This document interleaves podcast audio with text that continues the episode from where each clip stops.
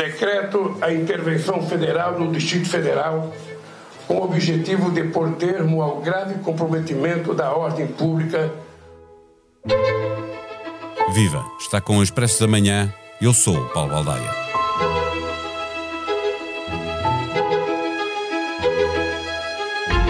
Durante várias horas, domingo à tarde, largos milhares de bolsonaristas ocuparam o Planalto, o Congresso e o Supremo Tribunal Federal. O país, que tem como lema na bandeira ordem e progresso, viveu em grande desordem um retrocesso, procurando pôr em causa a democracia. A Globo esteve toda a emissão referindo-se aos milhares de bolsonaristas que invadiram as sedes dos três poderes como terroristas. Lula, quando falou ao país, falou de fanáticos.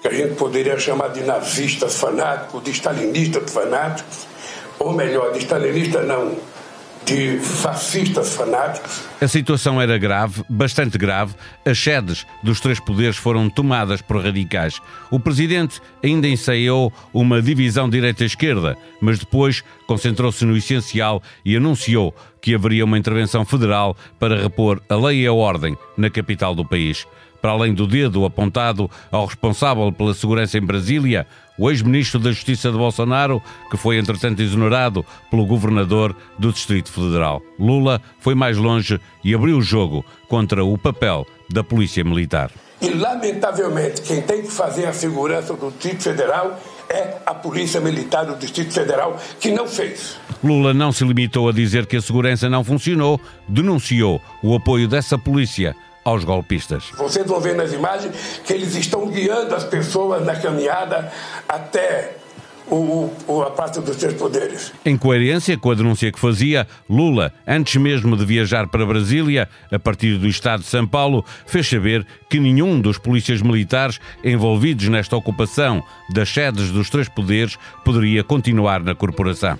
Esses policiais que participaram disso não poderão ficar impunes e não poderão participar da corporação porque não são de confiança da sociedade brasileira.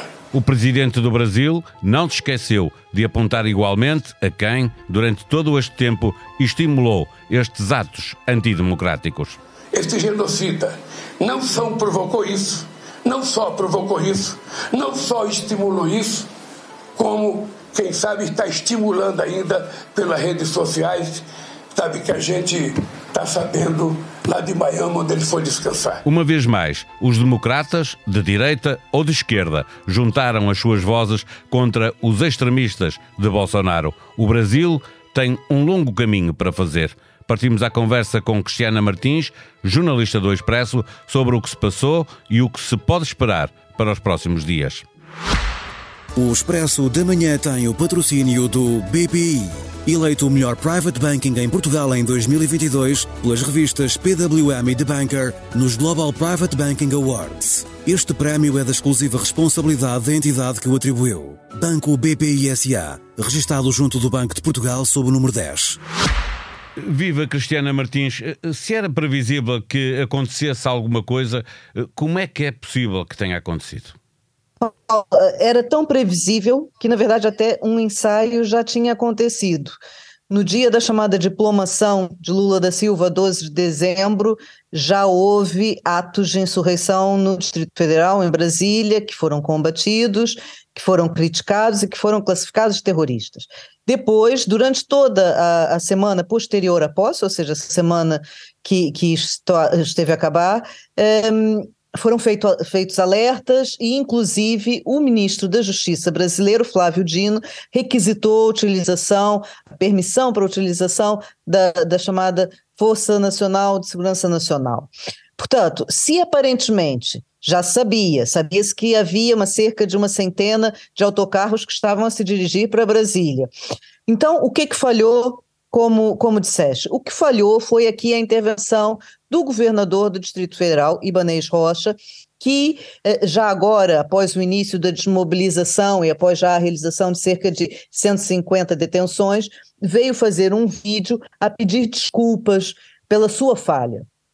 Por quê? Porque justamente a resposta a essa sua pergunta de por que falhou, porque não se conseguiu prevenir o que veio acontecer, é que vão rolar cabeças. A cabeça do secretário eh, de Segurança do Distrito Federal já rolou, já está a rolar e até já se pede a prisão dele, e a, a intervenção que Lula da Silva decretou foi uma intervenção nesse momento sobre a questão da segurança no Distrito Federal, mas ele pode vir a decretar um, um diploma mais gravoso, que pode até inclusive fazer pedir o afastamento do governador de Banês Rocha. Portanto, os próximos dias vão dar sequência à profundidade das consequências do que, do que aconteceu, dessa invasão. Este decreto de intervenção federal, anunciado por eh, Lula, ainda uh, no estado de São Paulo, antes de viajar uh, para Brasília, uh, vai até ao final do mês. O, o, o, que é que isto implica em termos de, de,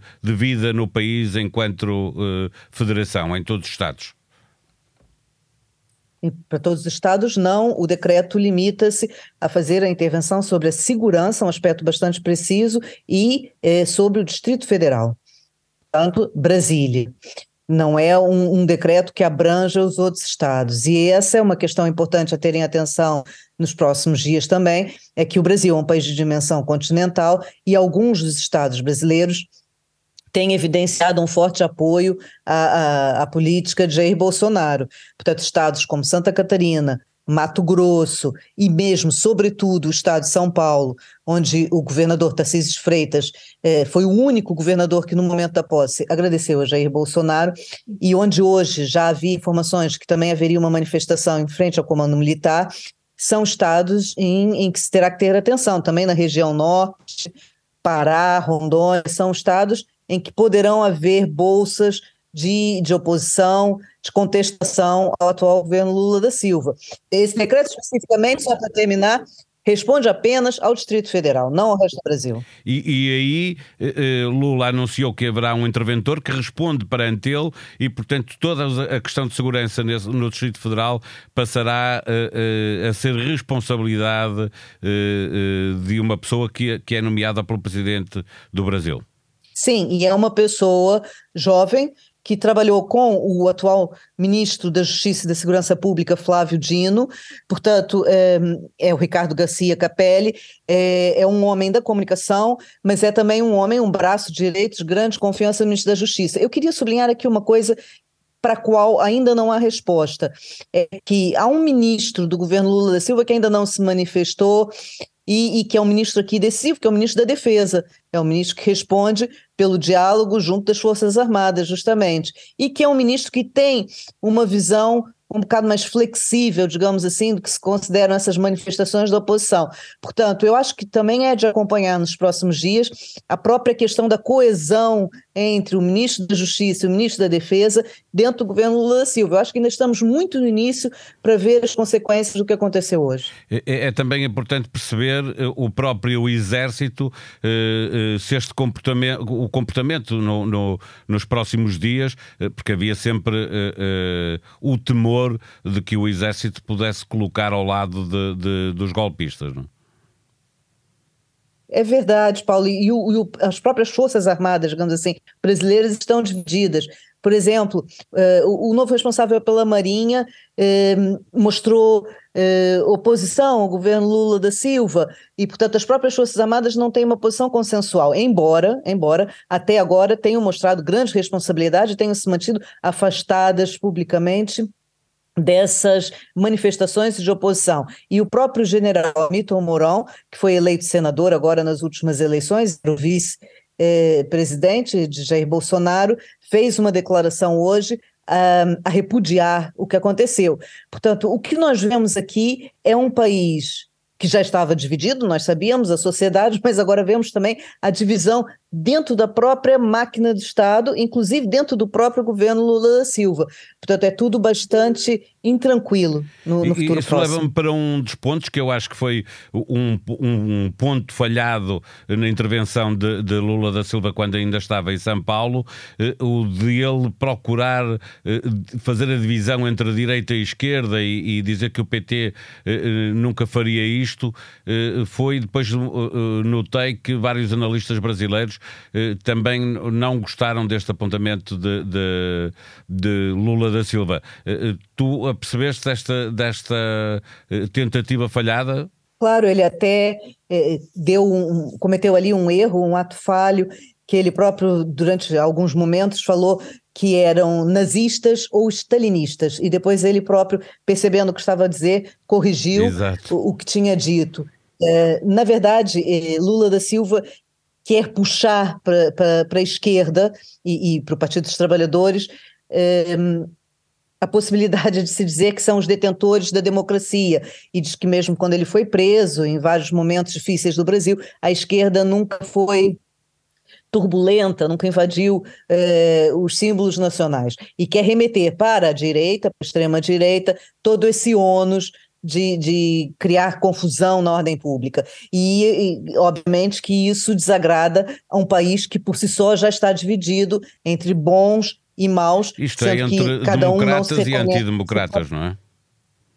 Exatamente, sendo que cada um acha que é o próprio detentor da posse da democracia. Portanto, isso só eh, radicaliza a divisão entre os brasileiros. Eh, Lula foi, por outro lado, muito assertivo em relação à Polícia Militar de Brasília, do Distrito Federal, acusando-a, sem papas na língua, de ter sido conivente com este tentativa de golpe. Sim, e aí está justamente o que nós temos que acompanhar nos próximos dias, porque ele, ao acusar a questão da própria polícia do Distrito Federal, ele está, em última análise, a criticar o governador, porque é, a responsabilidade da manutenção da ordem do Distrito Federal, em última instância, é, quem responde é o próprio governador. Portanto, ele fez uma colagem é, do governador a política bolsonarista e foi mais longe do que, do que isso, sem nunca utilizar o nome de Jair Bolsonaro, falando num ele, num, num, num vago ele, é, pôs o dedo na ferida, dizendo que ele estava nos Estados Unidos, ele é Jair Bolsonaro. Chamou-lhe de genocida, remeteu, né? Exatamente, remeteu toda, toda a razão de ser dessas manifestações para, para Jair Bolsonaro, um fato que, na verdade, ainda não pode ser comprovado, não é? embora o silêncio de Jair Bolsonaro pese muito e seja quase ensurdecedor, porque Sérgio Moro veio já repudiar, Milton Mourão veio repudiar o que aconteceu, Jair Bolsonaro, mais uma vez, se esconde por trás do, do silêncio e, e mantém essa posição esfíngica em que, por um lado, não pode ser acusado de fomentar eh, as manifestações, por outro lado, também não pode ser ilibado de não eh, as apoiar. Eh, para fecharmos a nossa conversa, Cristiana, pergunto se, se, se, do Brasil, daqueles que não apoiaram Lula, que não estiveram com Lula, eh, a maior parte dos políticos que foram eleitos, quer para o Congresso, para o Senado, para governadores estaduais, se a maioria já veio colocar-se a favor da democracia.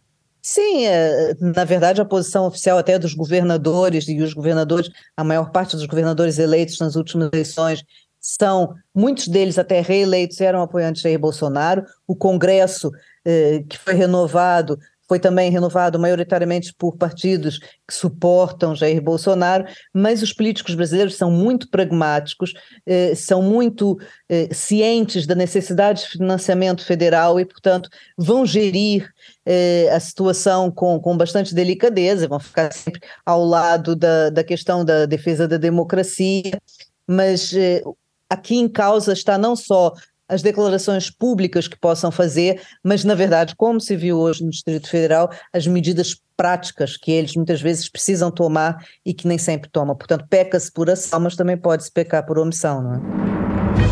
O governo, que tem colecionado casos com a escolha de secretários de Estado e as saídas de ministros, tem agora um novo caso de incompatibilidade na área do turismo. A lei diz que os titulares de cargos políticos de natureza executiva não podem exercer, pelo período de três anos, contado a partir da data da cessação do respectivo mandato, funções em empresas privadas relativamente às quais se tenha verificado uma intervenção direta do titular de cargo político. Mas isso aconteceu com a ex-secretária de Estado do Turismo. A escolha de Rita Marques para o de Flatgate Partnership foi recebida com surpresa, mas o grupo, considerado um colosso no turismo do Douro, Porto e Gaia, está a crescer muito nesta área, complementar do vinho do Porto e tem novos negócios em mãos. Para a ex-governante, está tudo bem no regresso a uma empresa privada. Toda a história para ler em expresso.pt. A sonoplastia deste episódio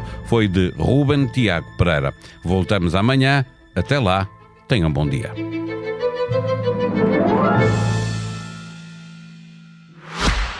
O Expresso da Manhã tem o patrocínio do BPI, eleito o melhor private banking em Portugal em 2022 pelas revistas PWM e The Banker nos Global Private Banking Awards. Este prémio é da exclusiva responsabilidade da entidade que o atribuiu. Banco BPI SA, registado junto do Banco de Portugal sob o número 10.